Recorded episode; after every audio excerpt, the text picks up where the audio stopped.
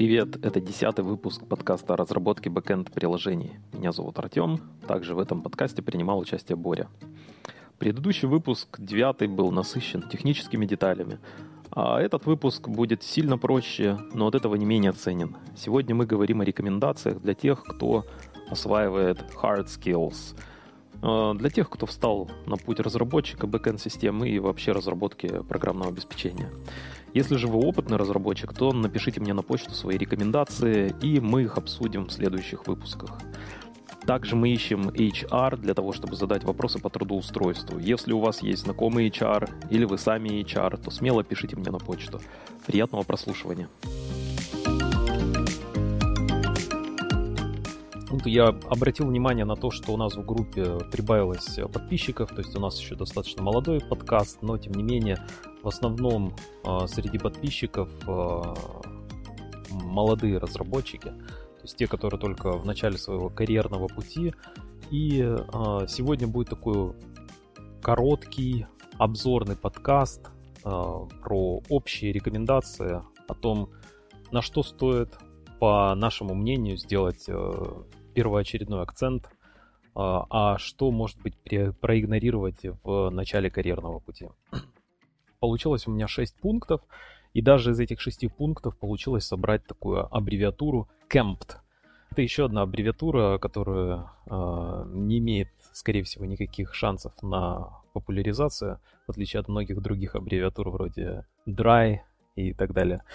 А, но, тем не менее, поучаствуем в этом марафоне аббревиатур.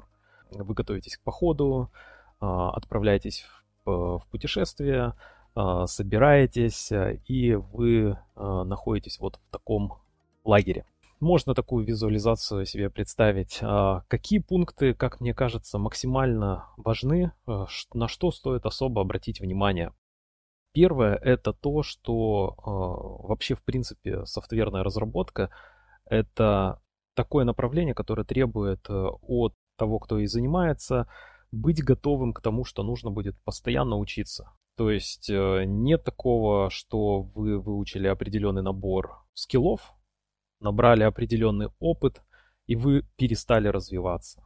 Почему это невозможно? Просто потому, что сами технологии э, развиваются настолько быстро и стремительно, и их такое большое количество, что э, просто невозможно набрать какой-то определенный опыт и технологический стек и остановиться в своем развитии. Даже если вы Linus Torvalds, то вам приходится адаптировать и менять ядро. Приходится э, встречаться с новыми э, вызовами и модифицировать даже такие фундаментальные, казалось бы, вещи, которые мало как меняются, да, там, скедулинг процессов и так далее. Казалось бы, ну что там может меняться, но мы видим, что появляются виртуализации, появляются новые э, init Э, процесс главный, ну и так далее. То есть э, технологии эволюционируют, возникает потребность в новом.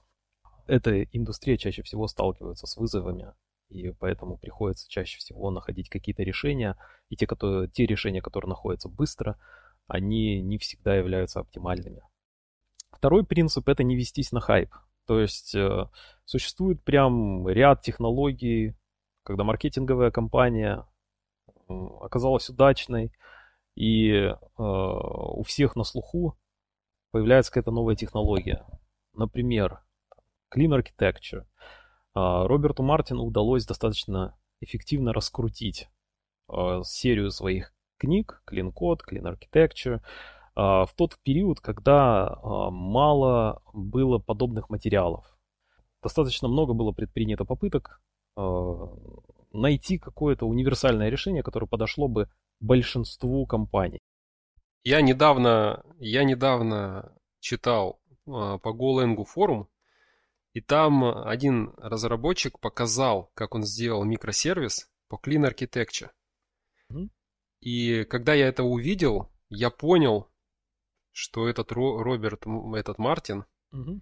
какой он хороший продавец. Потому что он классно продал все эти идеи и, ну, наверное, гениальный на самом деле.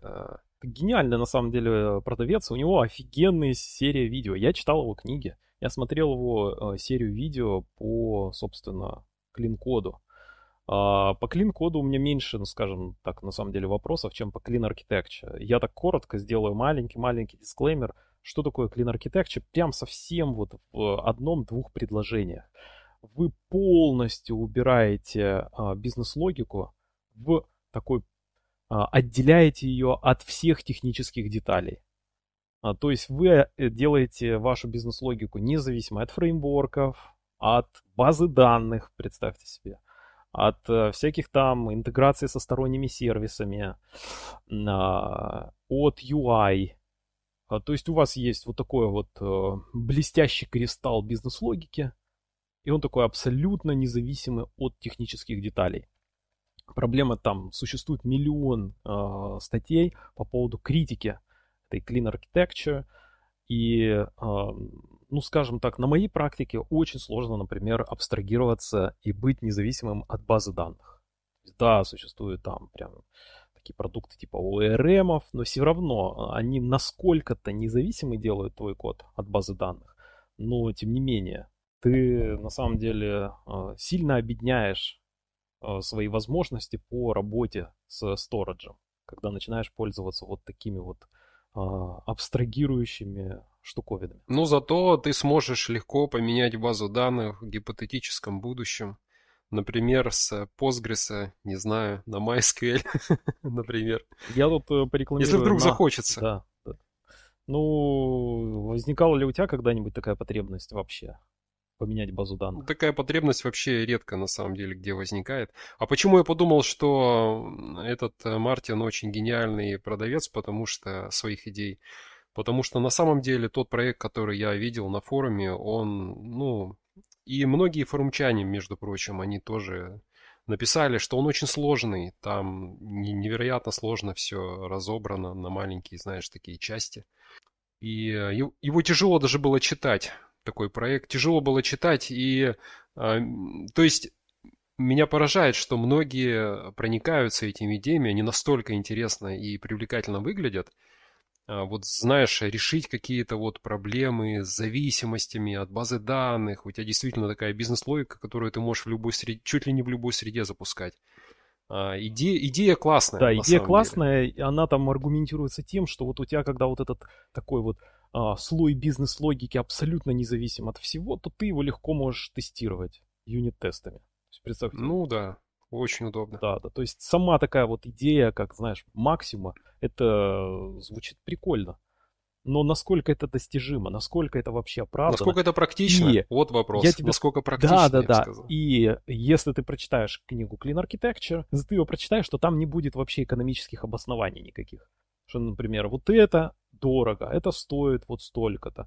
А вот такой подход, он проще, дешевле, и там, скорее всего, он удовлетворит ваши потребности или не удовлетворит, или сделает определенные трудности на определенном этапе. То есть вот, скажем так, экономической составляющей нет. То есть разделить ну, на слои, да, нарезать давай, это все. Да, мы немножко давай дальше. от темы. То есть первый это continuous learning, то есть непрерывное обучение. А, то есть просто нужно настроиться на то, что необходимо постоянно образовываться. Второе это то, что мы избегаем хайпа. Что это значит? Что с одной стороны мы не ведемся на такие раскрученные штуковины, а с другой стороны мы предпочитаем классические, ну скажем так, самые фундаментальные вещи. То есть это э, сетевые протоколы, если мы говорим о разработке бэкэндов. Да, то есть, например, там, понимать, как троен IP, э, интернет-протокол, IP, потом TCP, UDP, прочитать RFC, HTTP1, там, HTTP2, э, понять, как работают индексы в базах данных, какие за этими индексами а, кроются структуры данных. Это супер важно и а, влияет прям на а, последующие технические решения. Просто понимание Возможно, того, как устроены индексы. Я, честно говоря, вот э, не знаю, стоит ли это советовать прям, прям тем, кто прям начинает э, программировать, потому что э, это слишком большой такой груз э, знаний, а хочется уже сразу что-то начать делать.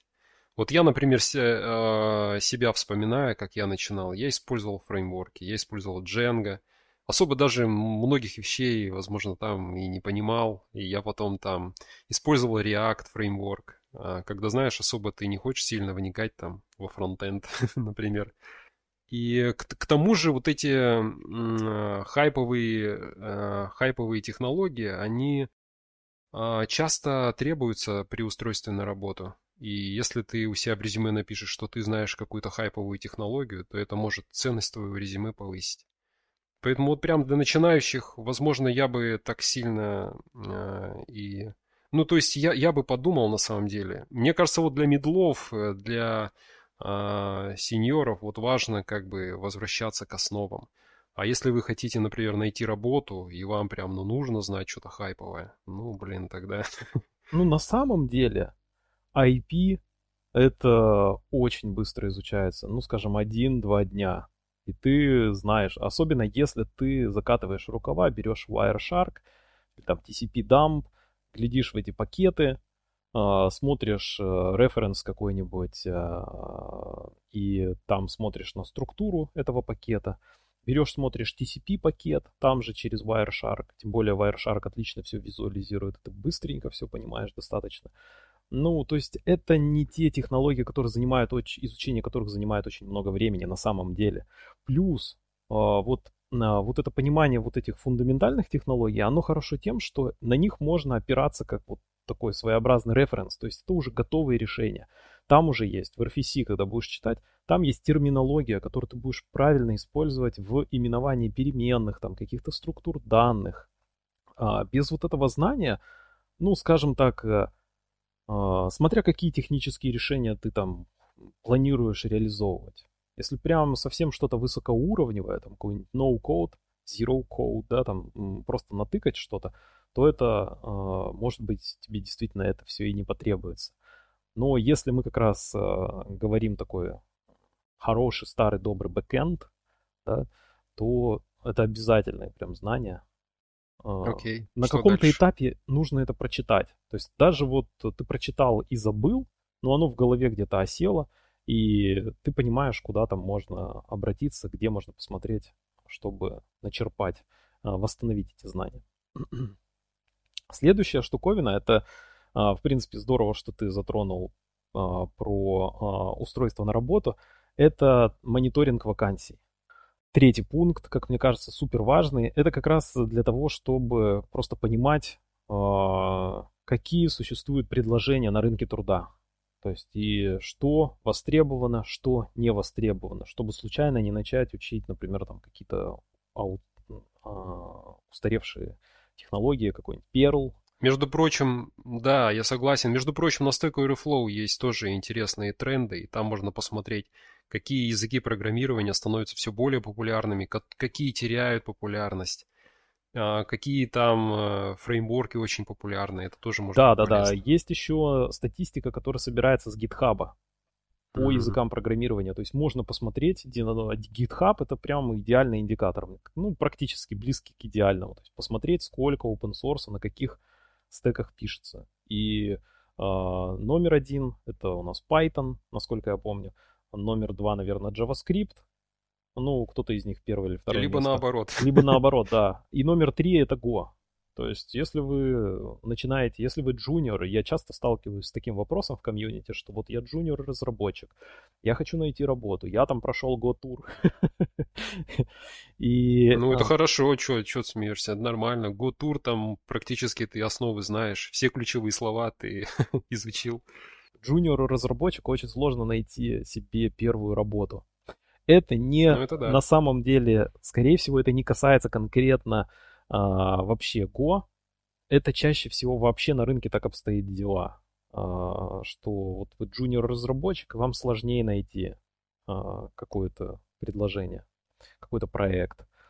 И там уже нужно смотреть вот э, чего больше и, может быть, на меньший бюджет сначала претендовать. А потом потихонечку я встречал много вариантов, когда люди, ну как много вариантов, несколько у меня есть знакомых, которые вот буквально недавно познакомился, когда человек а, заходит через Python, а потом потихонечку мигрирует на Go, например. Либо через JavaScript иногда заходят, либо через тест- тест- тестирование. такое бывает тоже. Да, и э, для чего, вот возвращаясь к третьему пункту, для чего нужно подписаться на вакансии? Э, для того, чтобы понять спрос, на что есть спрос, что рынок, что нужно рынку. Э, и можно просто брать вот эти вот теги, стек, какие технологии нужны, и ранжировать их по сложности. То есть, вот, э, например, вот прямо сейчас проведем такой вот э, маленький эксперимент. Возьмем вакансию, я не буду говорить какой компании, в одном из телеграм-каналов, очень известная компания в России, а, и посмотрим, какие технологии ей нужны. А, здесь прям перечислено Go, PostgreSQL, Kafka, Redis, Kubernetes, Docker. И э, для себя, вот если я бы отранжировал, на первое место, Боря, ты бы на первое место что поставил? Ну, PostgreSQL я поставил это самое сложное.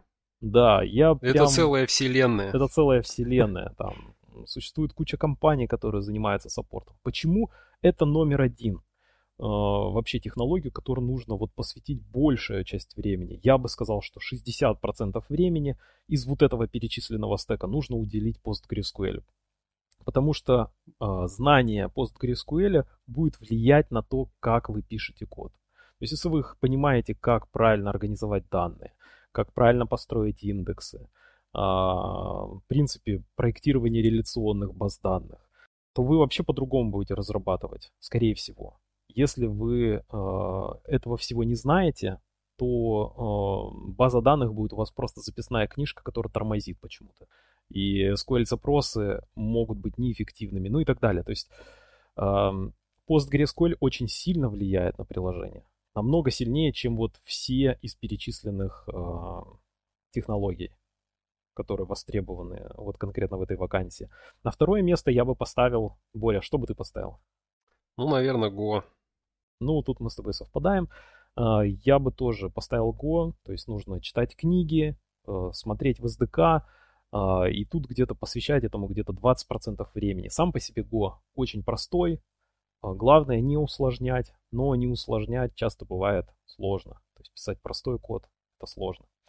На третье место я бы, например, поставил э, Kafka и Redis вместе, потому что э, пользоваться ими достаточно просто.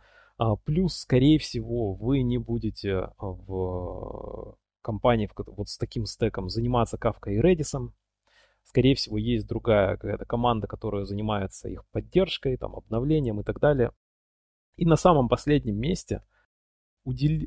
стоит уделить прям минимальное внимание и время это докеру Kubernetes.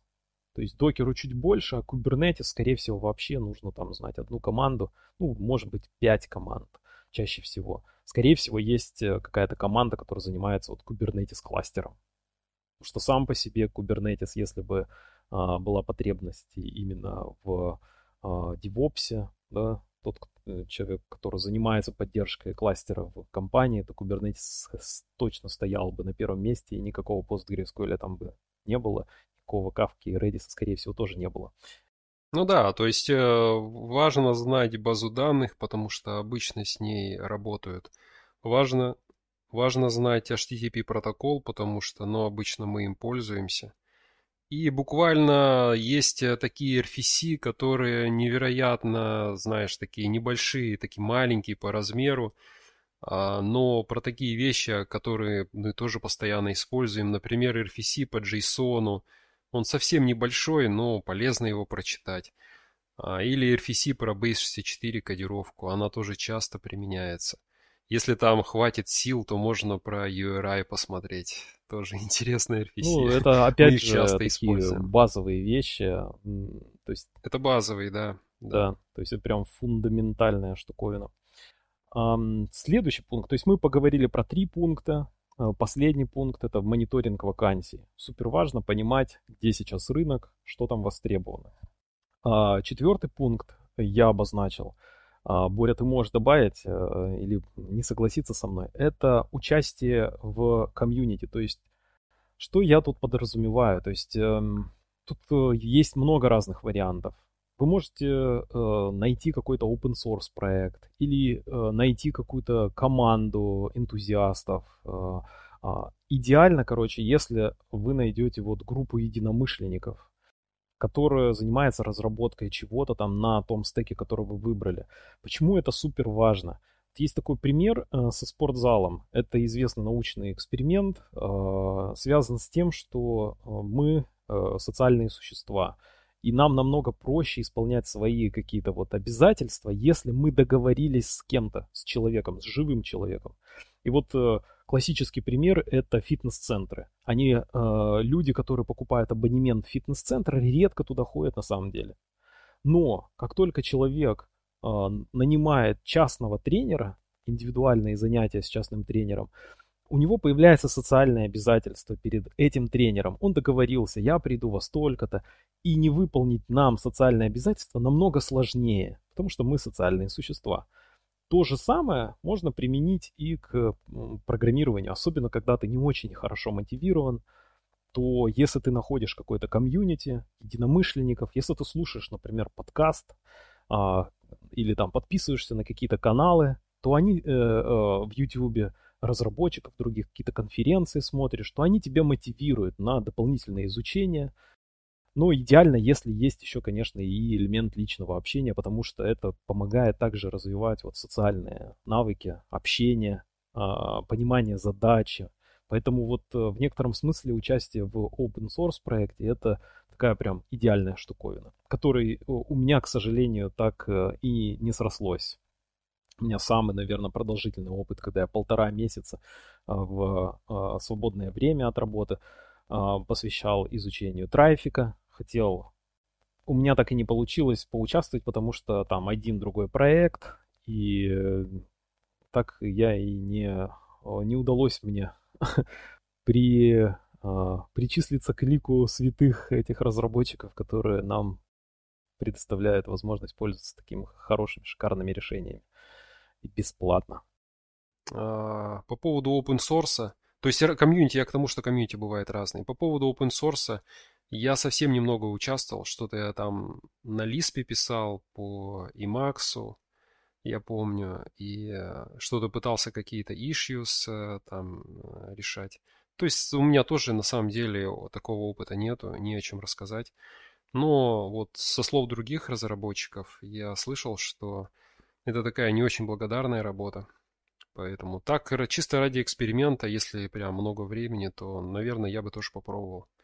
Но вообще не стоит ожидать, что там... А, это, это может вас, э, в общем, немножко разочаровать. Потому что работа неблагодарная, и тебе надо вкладываться полностью предполагаем, что мы начинающий разработчик. Вот у нас есть проекты, у нас есть заказчики, у нас есть социальные обязательства. Они нас мотивируют. Мы видим, как наши технологии там, внедряются, э, оптимизируются какие-то процессы, удешевляются. Конечный потребитель выигрывает от того, что цена становится меньше. То есть мы видим вот реальный импакт, то есть влияние на вообще вот на наш мир, то, что мы как какие-то процессы улучшаем, ускоряем. А когда ты начинающий разработчик, вот э, эта рекомендация как раз э, такого касается. То есть э, есть время, есть возможность не работать, например, а, или, например, не получается найти работу, то отчаиваться не стоит. Там бесконечные просторы GitHub. А, заходим на GitHub Trends, выбираем. Кстати, отличная штуковина. Я сам до сих пор и частенько захожу посмотреть вообще, что в трендах. Это вот э, в продолжение, возможно, даже третьего пункта. А, заходим просто в GitHub тренды, выбираем а, язык программирования, не знаю, Go, что угодно, смотрим, что сейчас в трендах за неделю, за месяц, э, за день. То тренды калькулируются на скорости прироста звездочек в единицу времени.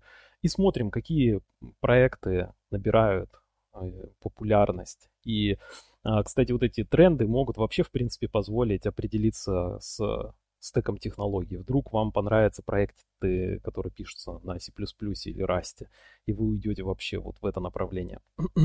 А, более, может быть, системное какое-то программирование. Или вдруг понравится что-то на Go, такие сетевые какие-то штуковины, какие-то там прокси, а, VPN и так далее. Ну хорошо, э, четвертый, пятый пункт. А, это английский язык. Ну, тут вообще, наверное, долго э, не о чем говорить. Тут просто такая общая рекомендация, что даже сейчас в российских компаниях часто вы можете увидеть вакансии требования B1 а, уровень английского языка. То есть это уровень предполагает, что необходимо читать а, документацию. И, скорее всего, и код нужно писать, именовать переменные не на русском языке, как э, в 1С условно, а на английском. И чтобы эти названия были какие-то более адекватные, да, там, то, что раз уж мы используем английский язык, нужно и именовать максимально точно, конкретно используя английский язык. Поэтому английский нужно знать на каком-то уровне. Ну, то есть B1 это вот неплохой уровень для джуниора. То есть на английском языку стоит уделить время. Есть программисты, которые вообще не знают английский, ну, как бы очень плохо знают его. И я где-то слышал, что даже есть такие сеньоры. Я лично Мне было знаю. интересно я лично узнать, знаю как они, разработчика как они это на делают. C-Sharp, который мне доказывал, что ему английский вообще не нужен. А он, э, э, то есть все время он умудрялся, не зная английского языка, как-то программировать. Да. Да, но не то, что умудрялся, а это вот прям, как бы это сказать. Возможно, это, знаешь, это, а, это оправдание в некотором смысле. То есть человеку нужно, нужно объяснить себе, почему он не, не знает английский язык. Ну, проще всего сказать, да, он мне не нужен. Ну, как бы это, скорее всего, то, что да, в, в долгосрочной перспективе вам явно не поможет. Тем более, вдруг вы захотите почитать какие-нибудь, не знаю, документацию. Она, конечно, неплохо ну, переводится. Ну, Google Translate Она неплохо перевести. переводится, да, но ты когда заходишь в исходный код, как бы с транслейтом, исходный код читать тоже такое себе. Скорее всего, ты будешь там какие-то видеть структуры данных, а почему они так называются. И тебе хорошо бы знать английский хотя бы на уровне B1, чтобы читать исходный код и понимать смысл э, именования тех структур и так далее. Плюс, когда ты транслейтом переводишь, вот почему лучше не читать книги на русском языке, потому что исходный код все равно написан на английском. Ты привыкаешь к терминологии переведенной, а потом тебе надо в уме транслировать там ты видишь, открываешь исходник и смотришь, так, это называется, как, не знаю, button, а здесь называется кнопка. Ну, это такой совсем простой пример, да? Ну, у меня другой есть пример, более Давай. такой, а, связанный с нашей работой. Например, э, в HTTP протоколе есть такой conditional header, называется if non match. Угу. Он обычно используется там, а, ну, короче, для отправки conditional условных реквестов. И вот как его перевести? А, вот можно перевести, как бы плохо разбираясь в английском языке, как я это делал недавно. А, и перевести, если не совпадает. То есть if non-match, если не совпадает. Но оказывается, non, а, именно, вот есть две версии non. Non без и на конце, ну без русской е на конце. И non с как бы с и, с русской е на конце. Вот если е есть на конце, это значит zero. То есть на самом деле, если ноль совпадений, то есть э, и, и после такого, и после этого как бы в голове немножко все проясняется. То есть а, имена приобретают какой-то, начинают приобретать какой-то смысл. А, становится более понятно, почему именно так назвали. Ну и плюс это помогает все-таки запоминать лучше. Uh, то есть, э, понимая да, хорошо, то есть не да. переведенное, а вот прям вот оно родное тебе. Английский как раз второй родной язык и ты глубже как-то запоминаешь это все. Оно как-то надольше откладывается в памяти, чем постоянно с транслейтом. Да, можно. Я, честно, встречал много оппонентов этой идеи, что нужно изучать английский, ведь есть же хорошие переводчики. Но меня в этом вопросе не переубедишь. Сто процентов нужно знать английский. Потом а, российский рынок или русскоговорящий рынок – это не то, чем стоит себя ограничивать лучше готовиться к какому-то международному рынку, международному опыту. Может быть, и проекты будут, э, с которыми вы э, Для меня английский язык это, это как приобщиться к другой культуре. У тебя, у меня есть возможность э, там открыть YouTube и посмотреть какую-нибудь конференцию на английском языке. То есть это очень расширяет кругозор, это невероятно классная штука. Поэтому я бы рекомендовал, э, ну, не прям там, может быть, целыми днями изучать. То есть надо все-таки приоритет на программирование, да, тем более, если ты в русском, э, в русской компании работаешь. Но я бы все равно немного уделял времени на изучение английского языка. Это точно классная такая полезная инвестиция на будущее. Да. И последний пункт, это Dedicate Time to Hard Technologies. Тут немножко криво и в угоду моей супер-мега аббревиатуре CAMPT, напоминаю, кто забыл. Расскажите всем друзьям, пусть она разнесется по миру. Это новая аббревиатура. Завтра взойдет солнце, и мир э, восхитится этой новой аббревиатуре. И э, из всех утюгов будет говорить кэмпт, кэмпт. Если ты джуниор, ты должен знать эту аббревиатуру. Хорошо. На самом деле нет. А, а, здесь немножечко идея а, последнего пункта а, в том, что он не стремится обходить, искать обходные пути. Можно коротко выразить, мы не ищем легких путей. То есть а, не боимся заглядывать в исходный код, там, нырнуть в библиотеку какую-то, которую мы используем, глянуть, как там база данных. Э, PostgreSQL, окей, скачиваем исходники. У меня есть репозиторий локально, я несколько раз туда заглядывал, но все равно интересно, любопытно, как там что-то организовано. Там постраничное хранение данных.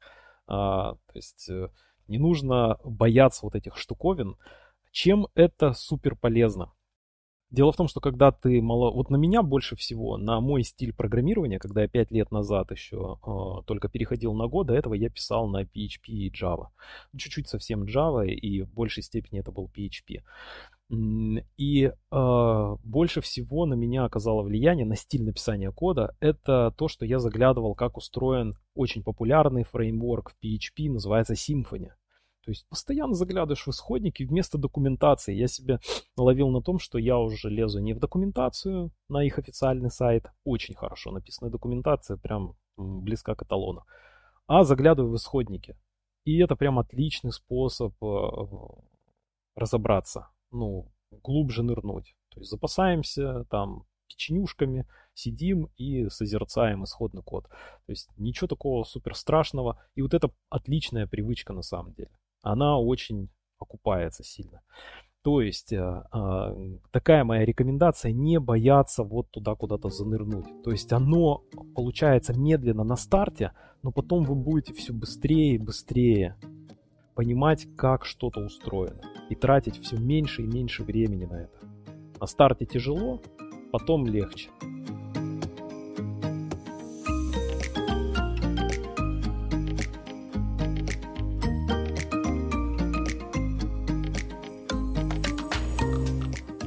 Прослушали десятый выпуск подкаста о разработке бэкэнд-приложений. Вы можете подписаться на этот подкаст в Телеграме, YouTube, Spotify, Google подкастах и других платформах. Также вы можете задать вопросы, предложить свое участие в подкасте или предложить тему, отправив запрос мне на почту. Спасибо, что остаетесь с нами и до встречи через неделю.